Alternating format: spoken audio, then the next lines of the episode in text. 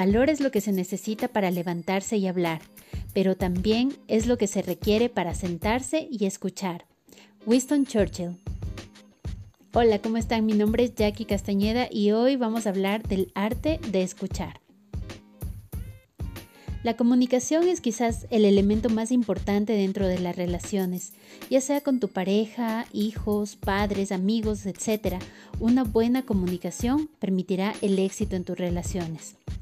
Comúnmente se pensaba que quien escucha se mantenía en un estado pasivo, simplemente recibiendo el mensaje de su interlocutor.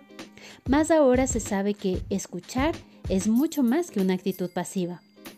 Es el escuchar, no el hablar, lo que confiere sentido a lo que decimos.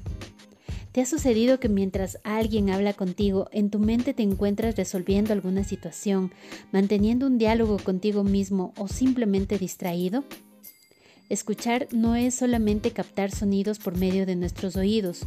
Cuando escuchamos, se genera en nuestra mente una especie de decodificación del mensaje recibido. Y aquí aparece el primero de nuestros enemigos de la escucha, la interpretación. ¿Te ha pasado que le has dicho algo a alguien y esa persona ha entendido algo totalmente distinto? Esto es por la interpretación. La interpretación es un cúmulo de creencias, experiencias, pensamientos y emociones de la otra persona que unidos buscan a decodificar al mensaje recibido. Por ejemplo, si tú le dices a alguien te llamo luego, es probable que esa persona escuche no quiero hablar contigo ahora. Y es aquí donde probablemente inician los conflictos. Esto sucede por la interpretación, que aparece como una interferencia que distorsiona el verdadero mensaje. Otro obstáculo que encontramos al escuchar es la atención dividida, es decir, realizar otras actividades al mismo tiempo que estamos escuchando. En la actualidad, este es probablemente uno de los principales y mayores barreras de la comunicación. Un mensaje en tu celular, un mail por responder o simplemente navegar en nuestras redes sociales puede hacernos creer que estamos escuchando por el simple hecho de estar presentes, mas en realidad estamos totalmente distantes de la conversación. ¿Qué es entonces la escucha activa? Se trata de una forma de comunicación que demuestra al hablante que el oyente le ha entendido.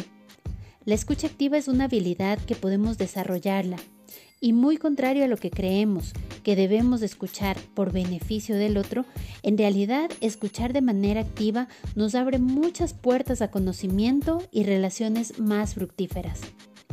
Entre los beneficios de la escucha activa están adquirir información valiosa entendiendo que todas las personas pueden aportarnos algo.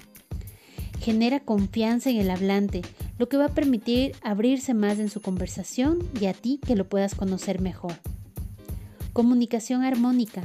Cuando una persona se siente escuchada, se siente apreciada, respetada y valorada. Difícilmente actuará a la defensiva, evitando así relaciones conflictivas. Entonces, ¿qué debo hacer para escuchar de forma activa y eficiente? Aquí te dejo cinco herramientas que te pueden ayudar. 1. Primero, no juzgar. Entender que la interpretación y los juicios son nuestros y no tienen que ver con la persona que habla. Es decir, aceptar al otro tal cual es. Apagar nuestro diálogo interno de creencias es fundamental para una buena comunicación. 2. Compromiso a escuchar, lo que significa estar presente al 100% en cuerpo y mente. Apaga cualquier aparato que pueda distraerte, televisor, celular, computadora, etc. Bríndale a la persona tu total atención. 3. Empatía e interés. Ponerte en el lugar del que habla. ¿Qué siente? ¿Qué dice? ¿Por qué es importante para él lo que te está diciendo? Demuestra interés en lo que dice. Esto genera un ambiente de confianza. 4. Querer aprender. Como lo dijimos, todas las personas pueden aportarnos mucho si es que estamos dispuestas a escuchar. Mientras escuchamos, aprendemos no solo a conocer a la otra persona, no absorbemos únicamente conocimientos, sino también aprendemos a conocernos a nosotros mismos. Piensa qué emociones te genera lo que dice el otro, qué piensas, qué sientes cuando lo escuchas, qué debo aprender de mí con esto. 5. físicamente. Mantén una postura activa. Asiente con la cabeza. Muestra gestos de atención. Mirar a los ojos es muy importante. No interrumpas, no hables de más y sobre todo no muestres impaciencia o prisa por terminar la conversación. Espero que pongas en práctica esto y mires el efecto que vas a tener en tus relaciones. Los espero en un nuevo podcast.